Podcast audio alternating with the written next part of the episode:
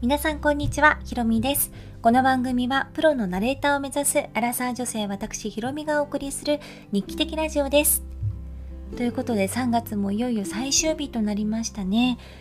今日はの東京はちょっと朝からしとしとと雨が降っていたようで、えー、少し肌寒いそんな日になっています。今日はあのお花見をねする方も多いと思うんですけれども花冷えはまだ続きそうなのでくれぐれもの風邪などひかないように気をつけてください。今日はですねあの失敗する人と成功する人の違いって何だろうみたいな話になるんですけど、まあ、私もよく体感はしていないので何をもって成功かっていう話もありますし何をもって失敗かっていう話もあるんですけど個人的には、まあ、成長する人と成長しない人なんかいつもこう同じことでぐるぐるぐるぐるこう例えば愚痴を漏らしたり悩んでいたりあの何こう1年前と同じこと言ってるじゃんみたいな方とそうじゃない方の違いっていう前提でちょっとお話をしたいなと思っています。というのもですね今日たまたま読んだあの記事にプロ野球の元プロ野球選手の井端選手という中日でご活躍された方の記事が載っていたんですね。であの井端選手っていうのは社会人野球からプロに入られたんですけどもドラフト1位ではなくて5位で入団をされています。で1位と5位の差って結構あるみたいであの本当にね優勝と準優勝の違いもだいぶあると思うんですけどとにかくあの使われないとすぐクビになっちゃうっていう危機感から相当努力を積まれてで3年目で代打で出たあ打席で結果を残してそこからはショートの鉄壁選手としてかつ、あのバントもできて走れてっていうような選手として本当に長年ご活躍をされた方なんですけれどもその井端選手の言葉で最後にあの取材された方取材した方が成功する人と失敗する人の違いは何ですかと聞いた時に、まあ、成功する人はよくわからないけれども失敗する人はやっぱ共通項があるとでそれは今日何をしたらいいかがわからない人だと思うっていうお話で締めくくってたんですねその記事は。でなるほどなと思いました。というのも私も、えっと、プロの社長に今教えをこいてでレッスンを受けているんですけれどももうすぐ1年ぐらい今10ヶ月くらい経つんですね本格的に勉強しながら。でこの半年ぐらいようやくなんかエンジンがかかってきたなって自分の中でも思っていて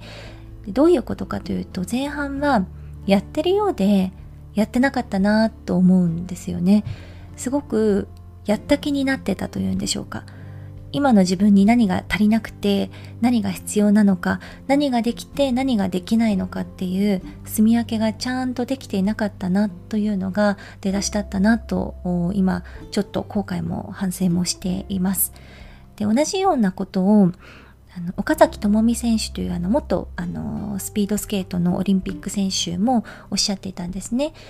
もう7年、7年、8年、10年ぐらい前になるんですけども、一度講演を聞きに行った時におっしゃっていたのが、やっぱりその練習においてもこれ何のためにやっているのかっていうことを理解してやるのとやらないのでは全然違うっていうようなことを当時おっしゃっていたんですけれども、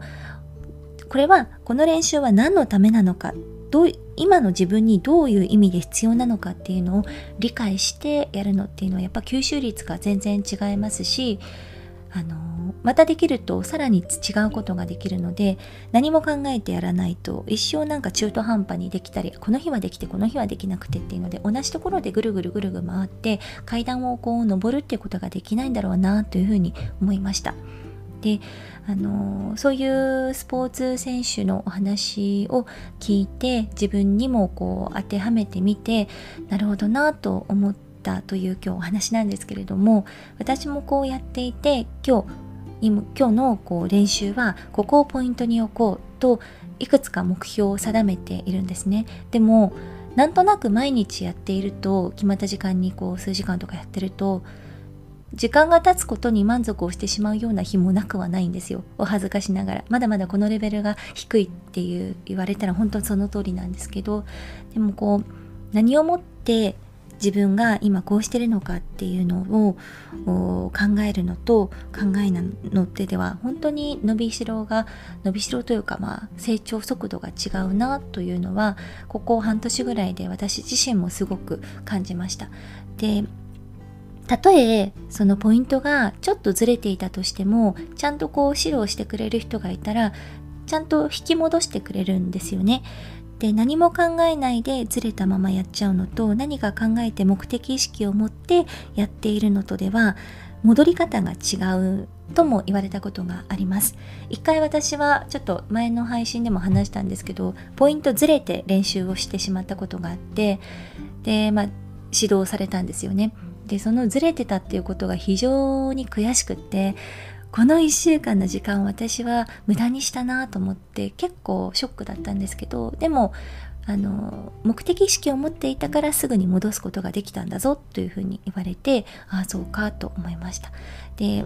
私もあの民間企業で数年間働いたことがあってで今はフリーランスとして働いているんですけどの仕事をするっていうのは本当に全て一緒だなと思っています。これがあの目の前の人のためとかお客様のためとかまあひいては世の中のためになっていくっていうのがやっぱり仕事だと思うしどんなものでもまあちょっとね悪いものも中にはあるのでそういうものは省いてどんなことでもそれにつながってると思うんですよ。でかつその自分が今やっている仕事に対してどう向き合うかっていうのでどんどんどんどん幅と深みが変わっていくんだなっていうのはすごく思うんですよね。で私も今少しずつ自分があちょっとなんですけど浅いこう階段をちょこっとこう登ってきているような感覚っていうのがなんか分かるようになってきたんですね。で分かんない時って多分何も考えてない時なんですよ。で井端選手のおっしゃるようにどういうことをまあ思ってやるのかで岡崎選手の言うようにこれ何のためにやるのかっていうのってものすごくその成長っていうんですかね。自分がの昨日と今日の自分の違い今日と明日の自分の違いっていうのをこう感じる一番大切な元になる部分だなと思いました。なのでまあ自分もね本当にこれはもう私自身に言い聞かせていることなんですけれどもやっぱり違う景色を見たいなと思うので一生だって同じようなことやっててもつまんないじゃないですか。なのでせっかくやるんだったらやっぱりこう少しずつ階段を上っていきたいしと思うので今日のちょっと読んだ記事はですねすごく自分には刺さりましたしあのやっぱりこうその場であの活躍する方っていうのは何かしらこう自分の値打ちを定めて売ることができる方だと思うんですよね。この話はまたあのいつかしたいなと思うんですけれども一生懸命やってるっていうのは前提でプラスアルファやっぱりやらなきゃいけないこともたくさん出てくると思いますそこも今なんかいろいろと考えて私自身もいるんですけどまずは自分が今やらなきゃいけないことっていうのがたくさんあるので一つずつ噛みしめていきたいなと思っていますということで今日はこの辺で失礼したいと思います。皆さんは、えー、どんな一日を過ごされますか？あるいはどんな一日でしたでしょうか？明日から新しい職場とか新しい学校とか新しい人に会うとかそういう4月はあのそういう時期になると思うのでドキドキしてる方もいると思いますけれどもあの自分らしく肩肘張らずに頑張っていただきたいなと思っています。どなたが聞いてくださっているかお顔はわからないんですが、あの、遠くから応援をしているという気持ちを込めて声を吹き込んでいます。それでは、えー、また次回ですね、お会いしましょう。今日もご清聴いただきありがとうございました。さようなら。